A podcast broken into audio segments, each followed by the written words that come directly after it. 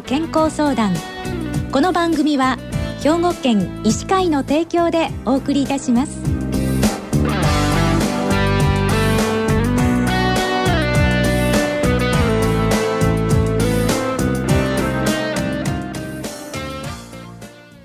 みんなの健康相談ご案内の広市加子です。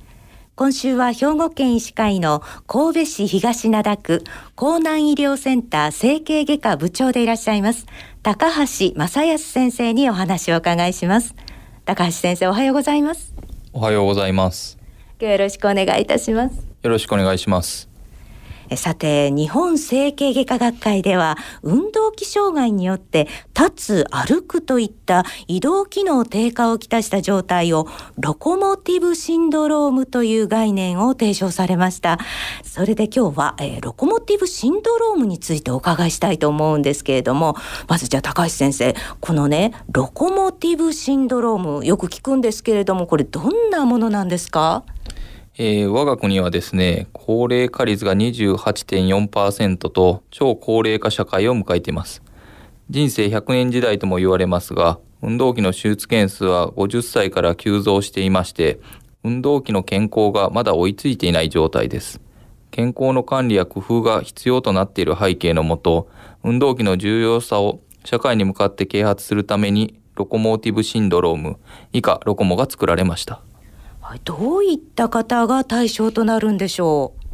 えー、ロコモは疾患ではなく概念であるので運動器の障害がありまして運動機能低下が、えー、きたした人すべてが対象となります。なので年齢に関係なく子供から、えー、高齢者までが対象となっています、うん、評価はどのように行うんですか？ロコモは3つのテストがあって、えー、立ち上がりテスト、2ステップテスト、ロコモ25の質問票の3つがあります。今回、えー、テストの具体的な内容は割愛しますけども、そのテストで1から3度の重症度の判定を行います。じゃあ、あの、ロコモ度1度から3度までのこう違いっていうのは何なんでしょう？ロコモ1度はですね、えー、筋力やバランスが軽く低下している方々で、こういった方には、えー、ロコトレという、まあ、運動があるんですけども、それで、えー、自主トレをしてもらう、えー、方々が対象となります。えー、ロコモ2度は、運動機能の低下が進行して、今後、えー、自立生活ができなくなるリスクが高い方々です。こういう方が痛みがあるような時は、えー、整形外科の受診を進めるようにしています。ロコモ3度は、えー、自立生活ができなくなるリスクが非常に高い方で、運動器疾患の治療が、まあ、優先されるような方です。こういった方は、まず、えー、整形外科の方で、えー、運動器のリハビリや手術を受けるっていうことをお勧めさせてもらってます。このロコモドテストっていうのは年齢で変化するんでしょうか？徐々にですね、えー、運動機能は落ちてきますので、えー、データでは30から40歳の壮年期から徐々に低下すると言われています。特に立ち上がりテストが、えー、最も年齢と相関する結果ということが出ています。ここでちょっとお便りをご紹介したいと思うんですけれども78歳の女性からいただきました、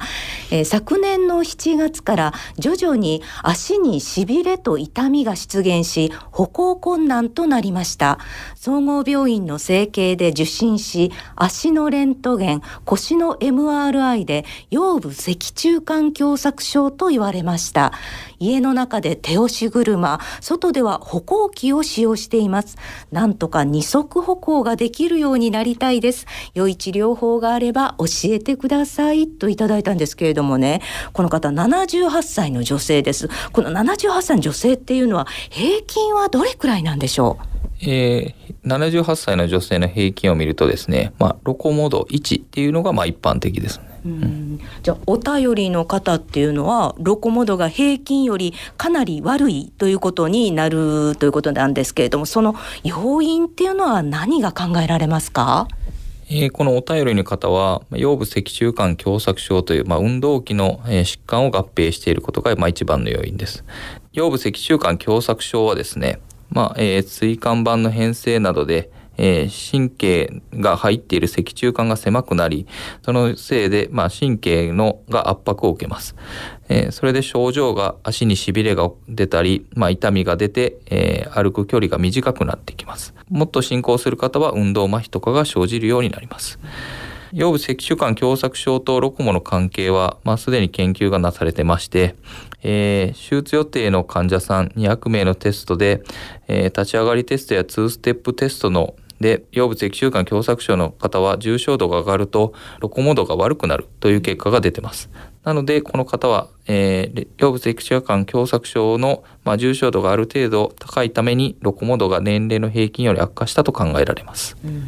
じゃあ、このお便りの方に対して具体的な治療はどのようにするんでしょうか？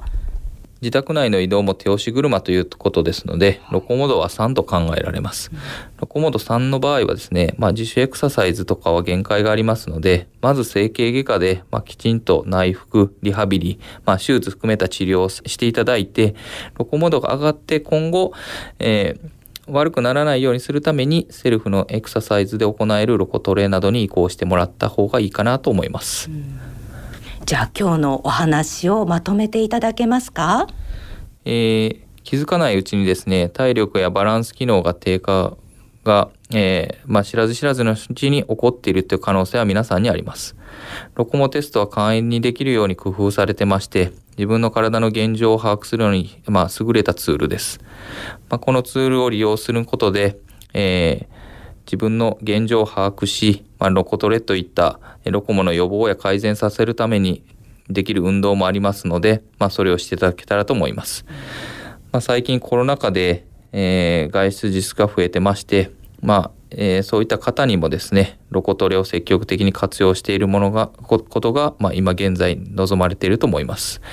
まあ、今後、より一層ロコモーティブシンドロームの啓蒙が大切だと考えています。うんなるほどありがとうございます。今日お話しいただきましたことは日本整形外科学会の公式ホームページロコモを知ろうロコモオンラインでも紹介されていますのでぜひ皆さんこちらにアクセスをしていただきたいと思います。今日は本当にありがとうございました。ありがとうございました。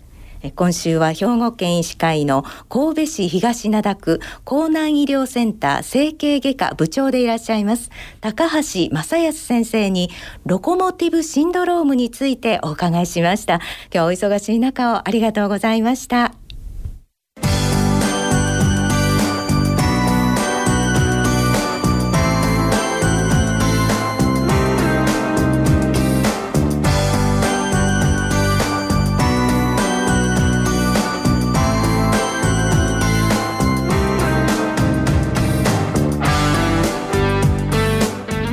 の健康相談ご案内は広市加子でしたこの番組は兵庫県医師会の提供でお送りいたしました。